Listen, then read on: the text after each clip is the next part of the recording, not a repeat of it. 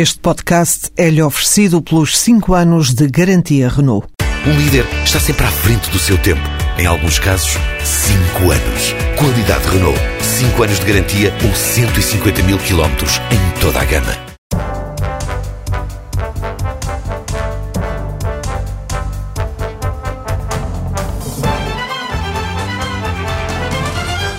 Luís Amado é militante do PS, foi secretário de Estado dos Negócios Estrangeiros e da Administração Interna, ainda nos governos de António Guterres. Depois, já com José Sócrates, assumiu primeiro o Ministério da Defesa e era Ministro dos Negócios Estrangeiros quando Portugal assinou o memorando da Troika. Há um ano tomou posse como Presidente do Conselho de Administração do BANIF, é formado em Economia, tem 59 anos e é também presença regular na TSF, mas está aqui sobretudo na qualidade de Presidente do BANIF. Começamos pelo Chipre, que já, já estávamos a discutir antes, antes desta entrevista. Onde a União Europeia permitiu que fosse cobrada pela primeira, pela primeira vez uma taxa sobre os depósitos. Foi um erro colossal pelo Presidente que queria eh, de taxar pela primeira vez algo que as pessoas acham que está garantido, que são os depósitos? Teremos que esperar algum tempo para ver qual é o efeito que a medida eh, tem, não apenas na situação de Chipre, que está ainda muito indefinida. Na hora em que gravamos este programa não sabemos exatamente qual o impacto que poderá vir a ter a decisão do Parlamento ontem mesmo tomada, mas também está ainda muito longe de se perceber qual é, de facto, o impacto sistémico que esta medida pode ter tido na uh, generalização de um ambiente de desconfiança que tem vindo a procurar ser contrariado com as sucessivas medidas que a nível europeu têm sido adotadas para recriar as condições de estabilidade da zona euro. Eh, digamos que é uma medida de alguma forma equivalente à assunção pelo setor privado do risco na dívida grega, na dívida soberana grega, eh, mas eu admito que não venha a ter o mesmo impacto sistémico. Posso estar enganado, mas penso que nas condições em que hoje a zona euro tem vindo a consolidar a estabilização eh, do seu funcionamento e da sua relação com os mercados uh, financeiros internacionais, penso que há condições para eventualmente esta medida não vir a ter o impacto sistémico que teve, como sabemos hoje todos, e aí já podemos avaliar o impacto que ele teve, a decisão uh, relativamente à uh, assunção pelo setor privado do haircut na uh, dívida soberana grega tomada uh, quando do início da crise grega. Mas não são coisas diferentes. Normalmente há a percepção de que os investidores têm conhecimento que, do risco que existe quando colocam determinadas, é. determinado investimento. No caso dos depósitos, é quase como uma garantia de poupança. E há aqui outro problema porque até 100 mil euros a União Europeia sempre disse que esses depósitos estão garantidos. Não, não neste caso, mas em caso de insolvência de um... É uma decisão muito arriscada. Foi muito arriscada eu sei que os imperativos políticos que se colocaram em relação, a, sobretudo, aos países credores e aos países eh, mais ricos da Europa que têm gerido estas negociações com os países em situação eh, difícil, uh, uh, essa negociação é muito dominada pelas condições internas em que cada país tem que tomar essa decisão. E no caso concreto da Alemanha, eu não ignoro que havia para além da posição dos partidos do governo alemão, havia uma posição muito firme nesse sentido, de exigir a contrapartida dos depósitos no resgate por parte quer do SPD, quer uh, do Partido dos Verdes. Ou seja, uh, o Parlamento alemão, no seu conjunto, estava orientado para uma decisão deste tipo e, nessa perspectiva, uh, parece-me que era muito difícil à, à Alemanha, uh, na condição em que decidem os apoios aos países em situação de resgate, era muito difícil ao governo alemão fazer passar uma medida que não uh, incluísse, não integrasse uma orientação deste tipo, mas é uh, uma manobra de enorme risco, como todos eh, nós eh, admitimos. Como ex-ministro dos Estrangeiros e também como presidente de um banco, percebe que há uma diferença grande entre uh, depósitos acima de 100 mil euros e a primeira versão que foi cobrar este imposto a todos os depositantes. Ou seja, mesmo que a Alemanha claro, essa negociação hoje não foi um, a minha pergunta é não foi um erro ir aos depósitos mais baixos? Sim, sem dúvida. E essa, aliás, é o caricato desta decisão e que prova, aliás, alguma irresponsabilidade com que a negociação foi fechada durante aquela noite atribulada de sexta para sábado, creio, em que a decisão foi tomada no Conselho Europeu. Hoje já se conhecem alguns dos episódios, vieram a público e revelam bem a irresponsabilidade com que a decisão foi tomada, uma vez que ela própria pôs em causa princípios uh, de legalidade do ponto de vista do funcionamento da União. Porquê é uh, irresponsável? Porque acha que estão mal, mal preparados os ministros que estiveram nessa... Não, acho que eu conheço bem como é que os processos negociais, a partir de certa hora da noite, se resolvem. E resolvem-se muito pelo cansaço e pela abstenção, pela saída de muitos dos elementos que desistem por e simplesmente de acompanhar uma negociação que não está no core das suas preocupações essenciais e, portanto, acho que foi uma decisão precipitada pela resistência, naturalmente, do governo cipriota, que queria que uh, esses depósitos fossem uh, abrangidos pela medida na exata proporção também da ambição que tem de não afastar os grandes clientes, os grandes depositantes que têm hoje uma presença importante para o funcionamento da praça financeira que é o Chipre e nesse contexto da resistência negocial por parte de Chipre e de algum cansaço e algum abandono negocial por parte da posição europeia, cometeu-se esse erro. Mas já foi ministro. Como é que o ministro explica que esta decisão foi tomada por cansaço e por Mas, falta oh, de paciência? Oh, meu amigo, eh, não imagina a quantidade de erros que se têm cometido ao longo destes anos da União por decisões tomadas num ambiente eh, semelhante a esse que descreve. Uhum. Cansaço, longas negociações, às vezes está-se a fechar uma negociação crítica do ponto de vista do impacto que ela tem nos mercados e está-se à espera que a Bolsa de Tóquio abra e sobre o limite, como foi uma decisão recentemente tomada ainda uh, num Conselho Europeu, uh, no limite da abertura da Bolsa de Tóquio, é que a decisão tem que ser precipitada. E uh, é essa a natureza do funcionamento do Conselho, das instituições europeias, são eh, muita gente a mexer na panela, são muitas mãos a mexer no tacho e normalmente eh, aqui e ali sai a geneira. E nós estamos na situação em que estamos porque muitos erros foram sendo cometidos, alguns erros foram sendo cometidos ao longo desta crise. Aqui, como se vê, saiu a geneira, porque nem a solução respondeu ao problema de Chipre, nem a solução estava formatada de acordo com o que é a, a legalidade, a legislação europeia. E não é, além do mais, uma decisão que pode, ainda que ela não venha eh, de facto a ser concretizada, porque está tudo um pouco eh, indefinido, como eh, já disse, não é uma decisão que pode um, ter um efeito de contágio, sobretudo sobre os pequenos depositantes noutros países uh, que, que, se deparam agora com uma realidade que é, afinal, os depósitos não estão garantidos, não estavam naquele país. Uh, enfim, em Portugal, o governador do, do, Banco de Portugal já disse que tal uh, não poderia acontecer em Portugal, tal decisão, mas as coisas, enfim, não acontecem quando não acontecem pela primeira vez. Não há aqui um efeito psicológico que pode tornar as coisas mais complicadas noutros países, incluindo Portugal? Não, haverá quanto mais de falar nele. Eu prefiro não falar nele. O precedente abriu-se, mas eu não vejo esse risco. Como digo, a percepção que eu tenho, posso estar enganado, a percepção que eu tenho é que hoje a consolidação uh, das orientações para a estabilização da zona euro é muito mais efetiva do que era há um ano atrás ou há dois anos atrás. E nessa perspectiva acho que uh, estes efeitos uh, marginais de crises pontuais que se verificam hoje aqui e ali, como se viu com a Itália, como se viu com a Espanha, estão mais em condições de ser absorvidos pela uh, consolidação que, entretanto, se tem vindo a efetivar uh, relativamente às medidas que têm sido adotadas, quer pelo Banco Central Europeu, em primeira mão, para ganhar tempo, quer em relação ao Conselho Europeu, que tomou decisões importantes ao longo dos últimos anos, designadamente em relação à estabilidade do sistema financeiro e à saúde do sistema bancário europeu. Mas podemos ler a sua resposta de outra forma, que é, se o sistema já aguenta estes embates, também é mais provável que, em caso de desespero financeiro, esta solução volte a ser aplicada. A minha pergunta pode ser mais concreta. O Ministro das Finanças diz que não será aplicada em Portugal, garante que não será aplicada.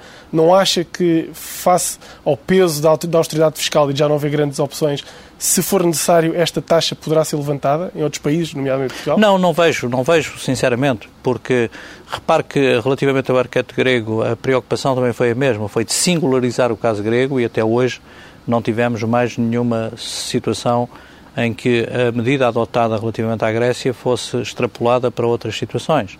E creio que essa é a orientação uh, firme do Conselho. Há aqui um efeito que é um efeito dissuasor, por um lado, sobretudo em relação ao efeito de, ao princípio do burden sharing, de partilhar Partilha. riscos e partilhar custos de todo o processo de resgate. Isso tem sido assumido pelos países credores e, em particular, pela Alemanha, com todas as situações de resgate da periferia. Esse compromisso existe, mas há, ao mesmo tempo, também uma, uma vontade de não deixar que o problema se torne sistémico. E se houver dois, é sistémico. A partir do segundo é sistémico, claramente. no primeiro ficamos na dúvida. Portanto, a minha convicção é que, tal como aconteceu com a Grécia, há um efeito uh, dissuasor, no sentido de disciplinador e de orientador relativamente ao que é um princípio sagrado para os países concedentes, que é a partilha dos custos dos resgates tem que ser assumida em proporções uh, diferentes, mas tem que ser assumidas pelos países resgatados e pelos seus contribuintes e pelos contribuintes dos países concedentes. Esse princípio é sagrado e nenhum programa de resgate seria aprovado pelo Parlamento alemão, pelo Parlamento holandês, pelo Parlamento finlandês, se esse princípio não fosse acautelado, mas ao mesmo tempo há a preocupação de conter uma dinâmica sistémica que outra medida desse tipo não deixaria de ter. E é essa convicção que me permite ser mais otimista relativamente a essa situação. Esta situação provocou outro efeito, que é o Parlamento recusou a ajuda europeia, ou pelo menos nos moldes que foi proposto, eh, ou foi proposta, como alternativa. Eh, Nicosia e os Chipres estão a tentar negociar uma saída com a Rússia. Hum. A pergunta é, como é que a zona euro sobrevive quando um país do euro prefere ser financiado por um país de fora? Vamos ver. O Chipre Esse é o elemento novo. É o elemento novo porque pela primeira vez os representantes, eh, deste caso do povo de Chipre, uh, face a uma negociação com os países aliados no âmbito da zona euro, rejeitam o programa de resgate. Isso não aconteceu nem na Irlanda, nem em Portugal, nem na Grécia, nem uh, noutros países onde, apesar de tudo, tem havido negociações com a Comissão relativamente ao ajustamento macroeconómico que está em curso, mesmo sem programa de resgate, o caso da Itália, como o caso de Espanha, como mesmo o caso da França. Hoje todas as uh, situações fiscais e orçamentais são tuteladas pela das instituições europeias. Mas é a primeira situação, de facto, em que há aqui uma situação de challenge, de desafio à Comissão, às instituições e aos aliados europeus na zona euro. Claro que esse desafio existe porque há, há alternativas, eventualmente, na cabeça dos decisores. Vamos ver se a alternativa da Rússia, que já foi alternativa há um ano atrás ou há dois anos atrás, Vamos ver se essa alternativa tem pés para andar. Mas, mas o risco que, que Chipre sairá do euro eventualmente? O risco que Chipre está a correr é muito grande, porque uh, podemos ficar numa situação em que o tempo é crítico. É certo que o governo uh, de Chipre, tanto quanto perceber, está a tentar algumas opções de emergência para poder eh, resolver problemas de liquidez que se coloquem de imediato, mas uh, Chipre precisa de recapitalizar rapidamente os seus bancos sob pena deles abrirem falência. E a falência dos bancos em Chipre representa a falência da economia porque o peso da banca do sistema financeiro na economia de Chipre é um dos problemas uh, da economia de Chipre na sua relação... A pergunta até pode ser mais fina. O BCE vai salvar um banco que está num país que prefere ser ajudado por capitais estrangeiros? Não, não. Capitais é, fora da zona euro? Não, esse problema não se coloca. O BCE funciona de acordo com as regras que são as suas. E, portanto, o BCE está impedido de uh, uh, criar condições de liquidez para bancos insolventes. E, portanto, a partir do momento em que a situação dos bancos cipriotas fique totalmente desprotegida do ponto de vista das condições da recapitalização, o Banco Central Europeu não tem alternativa que não seja interromper a sua, a, a sua a, a injeção de liquidez. Agora, se há uma contrapartida do governo russo no âmbito de uma negociação com a Rússia, que tem interesses estratégicos muito importantes na relação com Chipre e na relação com toda a região, se essa situação se vier a verificar, se o governo de Chipre encontrar alternativas uh, para o que era o programa de resgate que a União Europeia lhe propôs, eu creio que essa situação tem que ser de novo apreciada pelas instâncias europeias, como aconteceu há um ano e meio, creio eu, atrás, quando a Rússia deu a primeira ajuda de 2,5 eh, bilhões ao governo ao governo de, de, Chipre. Essa situação terá que ser reavaliada em função do que forem os dados desse acordo e do impacto que ele possa vir a ter na relação da União Europeia com os países do Eurogrupo. Vamos então falar sobre Portugal. Ah, no debate da austeridade que está em curso ah, em Portugal, o país escolheu como parceiros nesse debate, digamos assim, o lado mais enfim, a, filosofia mais ortodoxa da Alemanha, uh, em vez de procurar parceiros, por exemplo, como a Itália, a Espanha uh, ou, ou, outros. O que lhe pergunto é se fez mal, se o país fez mal nessa escolha de parceiros, se, se deveria ter uh, escolhido antes uma lógica um, de países latinos ou de países mais do sul da Europa. Ou mais confrontacional também. Não, eu não creio que o problema se possa colocar nesses termos. Eu creio que o Governo tem um programa para cumprir.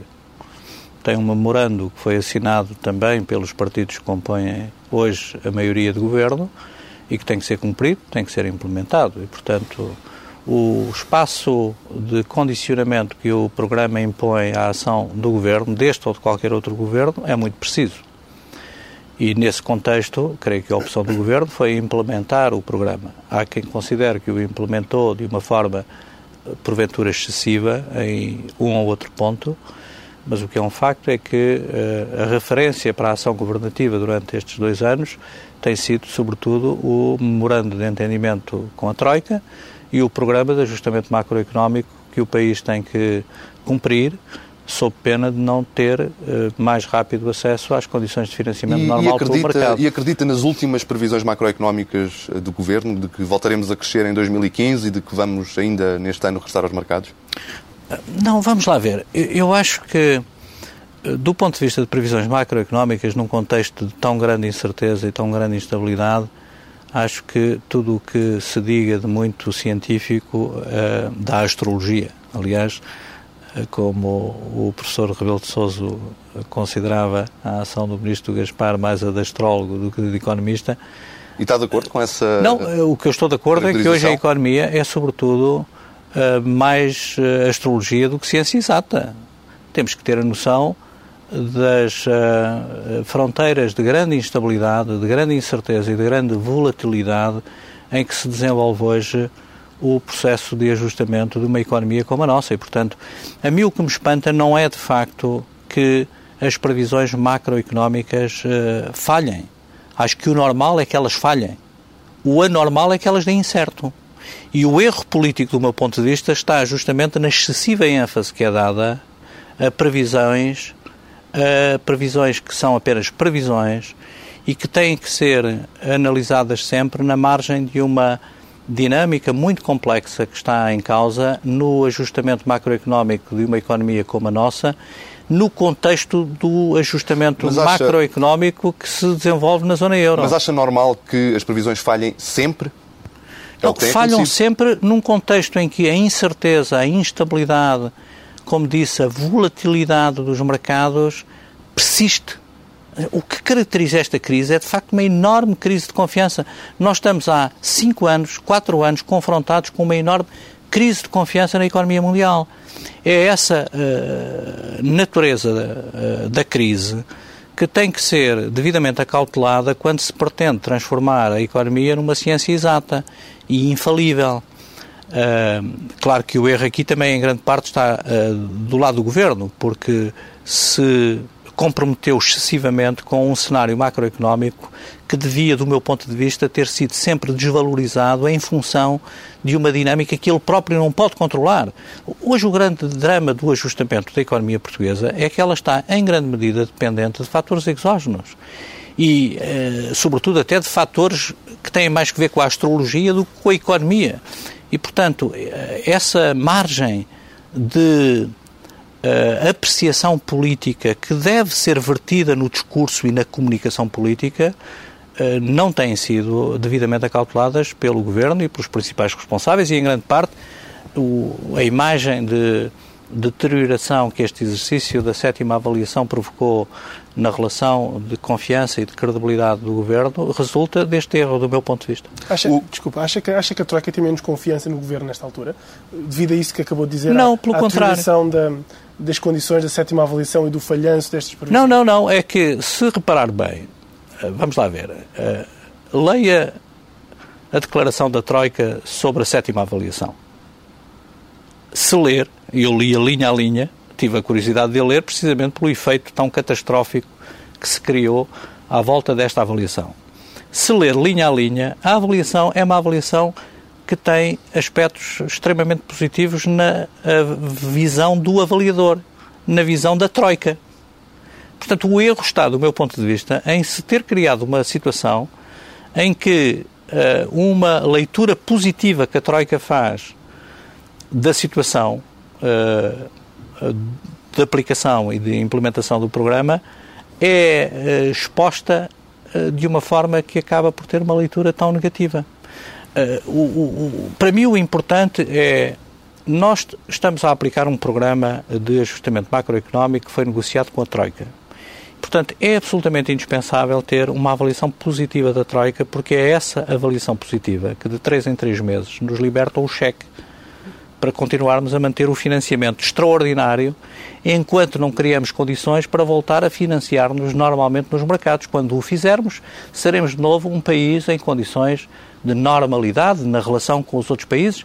Portanto, para mim, o mais importante é a avaliação que a Troika faz. Ora, a avaliação que a Troika faz na declaração da Troika é positiva. E nós próprios é que alimentamos, por erro comunicacional crasso do governo, do meu ponto de vista, nós alimentámos uma perspectiva muito negativa do que tem sido a avaliação da Troika. Agora, que a situação está mal internamente, está.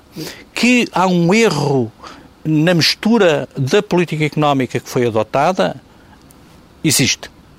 Eu, aliás, eh, sempre uh, alertei para o desequilíbrio entre o vetor da austeridade e o vetor de incentivo ao crescimento entre uh, o aperto do lado da receita e o aperto do lado da despesa. Essa falta de fine-tuning nessa mistura, com as medidas de reforma estrutural que foram sempre foram sendo adiadas, fez com que o programa de reajustamento, em grande medida, provocasse um desequilíbrio interno maior do que aquele que era previsto.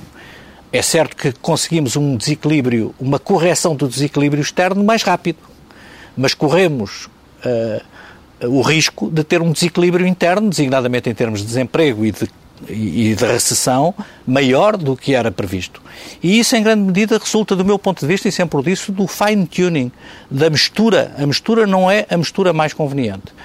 Mas isso não dispensa que, nesse contexto, a avaliação, a sétima avaliação, é uma avaliação positiva. E do ponto de vista do impacto que tem nos mercados externos, é positivo. E ainda hoje os mercados confirmaram que não reagem negativamente a essa avaliação. Já falou no regresso aos mercados. O governador do Banco de Portugal entende que o país vai precisar de aquilo que ele chamou um programa cautelar eh, de assistência ao país enquanto eh, não conseguir regressar de forma totalmente autónoma eh, aos mercados. Pode ler-se numa tal ajuda europeia que está prevista, pode ler-se aqui uma, um prolongamento da ausência de soberania? Bom, vamos lá ver. Nós estamos num, numa situação de soberania condicionada e nunca mais teremos soberania orçamental e fiscal. Assinámos um tratado, aliás, que eh, em grande medida eh, transmite para as instituições europeias a responsabilidade por grande parte das decisões em matéria fiscal e orçamental. Agora, o que o Governador alerta, e bem, do meu ponto de vista, é para o facto de nós estarmos numa situação extremamente perigosa, numa situação extraordinária e de termos que fazer duas coisas bem feitas. Uma, temos que criar condições para que o mais rapidamente possível possamos voltar aos mercados. Mas depois é preciso que possamos garantir uma estratégia de consolidação para a fase uh, pós-troika que garanta a sustentabilidade da nossa relação com o financiamento dos mercados. O problema de um país que tem uma dívida com uh, o montante da dívida portuguesa seja da dívida pública, seja da dívida das empresas e das famílias, é o financiamento externo. Se nós não garantirmos condições para que os mercados continuem a financiar a economia portuguesa, as empresas e as famílias, nós entramos numa situação de desespero. E isso só se fará se houver condições de confiança. E para haver condições de confiança é para haver, é necessário haver condições de estabilidade de políticas. Se de facto nós conseguirmos regressar aos mercados, cumprindo o programa de ajustamento para que nos comprometemos, mas depois, se desbaratarmos de imediato as condições de confiança que foram recuperadas e se cortarmos a relação com os mercados, é óbvio que nós teremos um problema ainda mais grave do que aquele que temos hoje. Uh, o Governador alertou também uh, para uma outra questão e o tempo passa a correr. Peço-lhe agora uma resposta muito sintética. Uh, Carlos Costa diz que o país precisa urgentemente, este é um alerta que ele já tem feito por diversas ocasiões, precisa urgentemente de um quadro orçamental plurianual e que para isso é preciso um pacto de regime. O que lhe pergunto muito concretamente é se na situação partidária e parlamentar que temos hoje, se o PS não deveria fazer aqui umas tréguas, digamos assim, sentar-se à mesa com o PSD para viabilizar uma tal medida. Bom, eh, independentemente da forma, eu defendo há muito tempo a necessidade de haver uma grande estabilidade uh, nas políticas que, independentemente da alternância, venham a ser adotadas do ponto de vista fiscal e orçamental, que garantam justamente a sustentabilidade da nossa relação com uh, a nossa presença no euro, por um lado, mas também com a estabilidade do financiamento externo ao país. Agora, o PS tem esse compromisso ao ter assinado o Tratado Fiscal e Orçamental. A referência é o tratado que impõe o Pacto Fiscal e Orçamental. E aprovou sob a forma de uma lei e sob a forma também de um dispositivo na Lei de Enquadramento Orçamental. E Portanto, em princípio... Que o PS não deveria ter uma participação mais ativa, eh, não digo no debate da reforma do Estado, que isso é outra questão, mas neste quadro que se espera que seja necessário depois no pós-Troika? Não, tem necessariamente que ter um papel mais ativo, mas no âmbito das responsabilidades que assumiu ao aprovar o Tratado Fiscal e Orçamental, que impõe um grande condicionamento do ponto de vista da despesa pública, quer em termos de déficit, quer em termos de correção da trajetória da dívida, é óbvio que as uh, baias, os limites para a diferença em termos eh, de política fiscal e orçamental são muito limitados e, portanto, haverá seguramente nesse conjunto de compromissos que o PS assumiu, a garantia de que o PS, no governo ou na oposição, não poderá afastar-se de opções de política que garantam a confiança que uh, se pode depositar num partido que se comprometeu com o tratado que impõe as regras de política fiscal e orçamental como a que o PS aprovou fazendo um bocadinho de história, continuando neste, regime, neste ritmo mais rápido, uma das críticas que foi feita ao anterior governo uh, foi de que, de certa forma, assinou este memorando quase de cruz, sem fazer exigências. E é lembrado, nomeadamente, o exemplo da Irlanda, que conseguiu preservar o seu IRC. A pergunta que lhe faço é exatamente esta. O memorando foi assinado de cruz, deviam ter sido feitas mais, olhando agora para trás, deviam ter sido feitas mais exigências, uh, porque já se admite que o próprio memorando foi mal desenhado face àquilo que, entretanto, aconteceu. Bom, o desenho do programa, em grande parte, resulta também da experimentação que todo este processo de ajustamento na zona euro representa, designadamente para o Fundo Monetário Internacional. Não nos esqueçamos que as instituições europeias recorrem ao fundo porque o fundo tem um know-how e uma experiência em matéria de ajustamento macroeconómico que a União Europeia não tinha, também para partilharem responsabilidades entre os contribuintes europeus e os contribuintes mundiais relativamente ao ajustamento de uma situação que tem influência em todo o sistema financeiro e em toda a estabilidade macroeconómica global e, portanto, o programa é desenhado pela primeira vez no âmbito de uma ação uh, que uh, é pioneira do ponto de vista das experiências de ajustamento macroeconómico. Simultaneamente, nós estamos a desenvolver um programa de ajustamento macroeconómico em conjunto com um programa de ajustamento macroeconómico da zona euro e ao mesmo tempo que outros países, outras economias eh, periféricas estão a implementar programas de reajustamento e, portanto, a interação entre os dois níveis de ajustamento macroeconómico nacional e regional do Eurogrupo só por si suscita dinâmicas que têm vindo a alertar, aliás, uh, alguns economistas para uh, o problema do multiplicador e, do, e dos efeitos da mistura e do efeito que uh, o desequilíbrio entre austeridade e uh, desemprego uh, pode provocar no rácio da dívida e do produto. E, portanto, há aqui, de facto, uma dimensão quase experimental em todo este processo. O programa foi o que foi possível uh, negociar e assinar num contexto, também é bom recordá-lo, muito difícil, porque o contexto em que, do ponto de vista político, o programa foi negociado foi de um governo de transição, depois de uma aliança espúria entre partidos da esquerda e da direita ter inviabilizado o programa uh, o chamado PEC 4, o Programa de Ajustamento Negociado com os credores. Então, ao contrário, o Governo do PS, do qual fez parte, devia ter pedido ajuda mais cedo para não ter que pedir quase em desespero este, este, esta ajuda e, este, e negociar este memorando? Não, não foi essa a perspectiva que, que o Governo teve então. Uh, repare, uh, poder-se-á dizer que se tivesse sido mais cedo, se podia ter evitado eventualmente algum um ou outro aspecto do programa, mas também olho para a situação em Espanha e o Primeiro-Ministro Rajoy, neste, o Presidente do Governo Rajoy, neste momento até é considerado em muitos setores como tendo resistido à pressão para a negociação, estar a conseguir adiar, uh, eventualmente até com êxito, a necessidade de a Espanha se submeter a um programa de resgate. Portanto, as opções políticas do anterior Primeiro-Ministro e do Governo foram as de tentar resistir à intervenção da Troika e foi pena que o programa PEC 4 não tivesse sido aprovado do meu ponto de vista. Ficará sempre por demonstrar que se houvesse um PEC 4 e se houvesse condições para ganhar tempo e que se houvesse até condições para refazer o governo, ter uma maioria de governo, eh, muita coisa poderia ter acontecido. Vamos passar agora para o Banif, mas uma última pergunta, até porque tem negociado com o Ministro das Finanças a ajuda que foi dada ao Banif. Uh, Vítor Gaspar, faça tudo isto, faça este quadro uh, económico que tem sido incerto e tem, tem, tem sido ajustado. Vítor Gaspar tem condições para continuar? Sim, claro. Do meu ponto de vista, só depende da vontade do Primeiro-Ministro.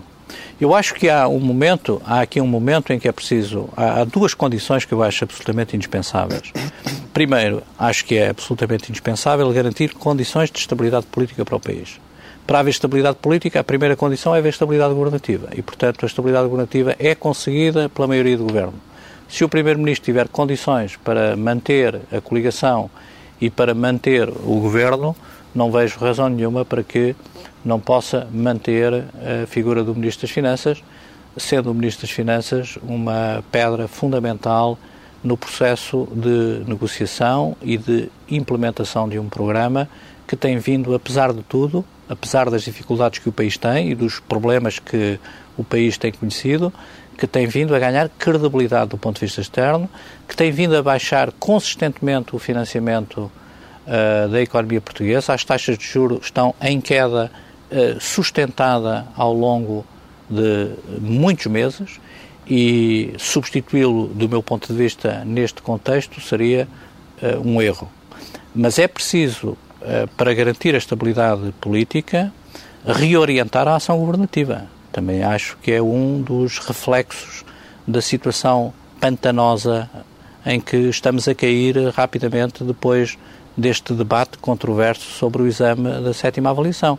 Acho que é preciso reorientar a ação governativa no sentido de, na medida do possível e, sobretudo, na medida das margens de renegociação que a revisão do quadro macroeconómico permite e das decisões que, entretanto, em Bruxelas estão a ser tomadas para fazer face à emergência do problema do desemprego, em particular do desemprego jovem, é preciso algum ativismo na frente económica e na frente social.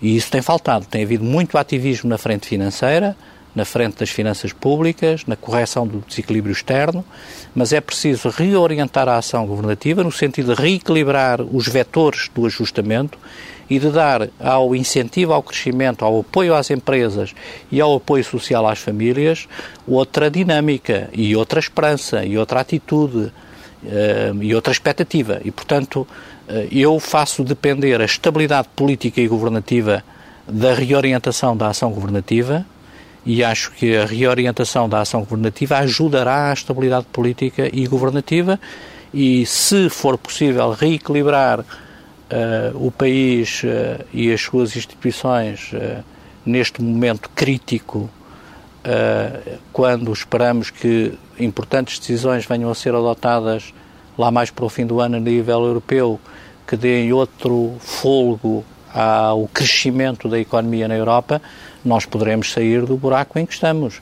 Mas se cometermos o erro de lançar o país numa crise precipitada, uh, do ponto de vista político, estamos a andar para trás e estamos a criar mais problemas ainda para sair da situação em que estamos. Mas essa crise uh, não pode uh, acontecer exatamente com o figurino que temos agora? Ou perguntando-lhe de outra forma, uma remodelação nesta altura não seria uh, útil para garantir essa estabilidade do governo? Eu, quando falo em reorientação da, da ação governativa, falo em sentido amplo, incluo necessariamente também ou naturalmente a hipótese de uma remodelação, mas o Primeiro-Ministro tem todos os dados para poder avaliar. E, e na sua opinião, quais são condições... as áreas em que o Governo precisaria não, de ser Não me pronuncio sobre isso. Acho que essa é uma responsabilidade. Vamos então, vamos então rapidamente falar sobre o Banif. O nosso tempo está quase a esgotar-se. O Dr. Luís Amado está à frente de um banco que teve grandes dificuldades, precisou de recorrer a dinheiros uh, públicos, precisou de uma injeção de 1.100 milhões de euros. É um envelope financeiro muito grande, se tivermos em conta a dimensão do banco face ao panorama da banca uh, nacional. Por outro lado, uh, sempre que se fala na banca portuguesa, há sempre o cenário de uh, fusões, de consolidação da banca, é um cenário que está uh, sempre presente. O que lhe pergunto é se este não é o momento certo para avançar com tal hipótese, e se para o Banif, em particular, essa não poderia ser uma solução para fazer face a estas dificuldades que o banco está, nesta altura, a atravessar. Neste momento não é. Não, nós estamos no meio de um processo de recapitalização. Uh, teremos que ver o que é que se vai Quando passar neste na segunda fase. Não imediato, mas... Não foi essa a opção, nem foi essa a decisão, nem do Ministério das Finanças, nem do Banco de Portugal, nem da Troika, que uh, criaram as condições para que o banco uh, tivesse co condições de viabilidade. está numa fase agora final a negociação com a Direção-Geral de Concorrência, uma vez que houve uma ajuda pública e tem que haver um ajustamento do programa de recapitalização que foi aprovado eh, em dezembro passado, eh, mas no âmbito dessa eh, negociação, o que está em curso é criar as condições para que o banco seja viável nas condições e nas regras que são as regras comunitárias sobre a atividade bancária. Naturalmente que o processo de consolidação da banca portuguesa e do seu sistema financeiro é uma questão que estará naturalmente em equação ao longo dos próximos anos, no âmbito de uma profunda reestruturação que toda a atividade bancária irá conhecer, no quadro de uma união bancária que se vai uh, acelerar, que está em aceleração rápida e que provavelmente até os acontecimentos de Chipre ajudarão ainda a acentuar, e é nesse contexto de uma reorganização do sistema bancário europeu, que neste momento os problemas do sistema bancário português se colocam. Nós já estamos numa fase em que a supervisão bancária já está a passar para a Europa, para as instituições europeias, neste caso para o Banco Central Europeu, em que teremos dentro de pouco tempo um fundo de garantia e um mecanismo de resolução uh, de problemas com os bancos e, portanto, um dos aspectos uh, de falha na União Monetária está a ser muito rapidamente corrigido, não tão rapidamente quanto deveria, mas eventualmente no timing uh, possível, e nesse contexto é que os processos relacionados com a consolidação do setor se perspectivarão no futuro. Uma última questão para terminar esta entrevista, uma questão sobre a banca portuguesa. O uh, Barclays uh, precipitou-se quando anunciou uma suposta cartelização da banca? Não conheço em detalhe uh, o que se está a passar com esse processo. Acho que uh, uh, terá que fazer a pergunta a quem promoveu esse debate ou esse processo, Mas quem o abriu. Mesmo não conhecendo o detalhe da investigação, surpreendeu que um banco, por instrução do banco da, da Casa-Mãe Inglaterra, tenha denunciado uma situação. Não é uma coisa que Sim, como sabe, hoje o setor financeiro, depois dos grandes problemas com que se confrontou e que criou, porque em grande parte dos problemas que estamos a viver foram criados por excessos também do sistema financeiro, por excessos de desregulação e de práticas do sistema financeiro, esse uh, comportamento é um comportamento que só se compreende num uh, setor hipersensível uh, todas as situações em que a menor transparência ou mais risco possam ser observados. Uh, admito que tenha aí havido um excesso, não farei outro tipo de considerações. Podia fazê-las, mas não farei mas, é, em público outro tipo de considerações. Para as pessoas que nos estão a ouvir, a Autoridade da Concorrência diz que há suspeitas fundadas de cartelização. Há suspeitas fundadas de cartelização, pelo que sabe, e pelo banco, que obviamente... Não, não, não. Eu, a Autoridade de Concorrência é que tem que se pronunciar, se tem as, as, as suspeitas fundadas, tem que as clarificar. Repare, eu sou presidente não executivo de um banco há meia dúzia de meses. Não me vai pedir a mim que lance uh, suspeitas eh, que quem as lançou tem que, evidentemente, comprovar. E há autoridades que estão a avaliar e a averiguar as condições em que essas eh, suspeitas podem ser Temos investigadas. Temos que esperar, no limite, quase dois anos para, para, para saber as conclusões. Não sei. Será seguramente um processo tecnicamente de alguma complexidade, mas... Uh, é um processo que decorre no âmbito da atividade normal de regulação e de fiscalização da atividade bancária, ainda para mais uma atividade que depois dos problemas que nós todos eh, conhecemos está sujeita naturalmente a um crivo muito apertado de regulação, eh, provavelmente como nenhum outro setor conhece neste momento. Doutor Luís Amado, obrigado. Obrigado eu.